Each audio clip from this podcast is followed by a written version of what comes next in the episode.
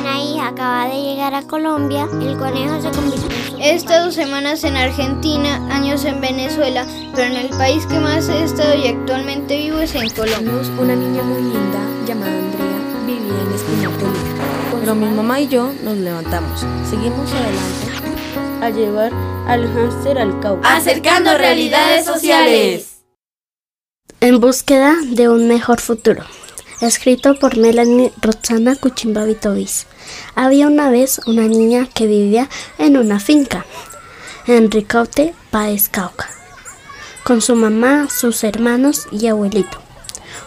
Jugaba ponchados y congelados con sus hermanos, primos y vecinos.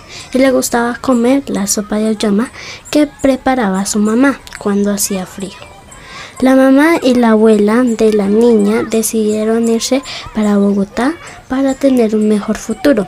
Ahora la niña vive feliz con su abuela, su mamá y sus tíos. Y actualmente está en cuarto de primaria en el colegio Gerardo Paredes. Cuando sea grande quiere ser diseñadora de modas.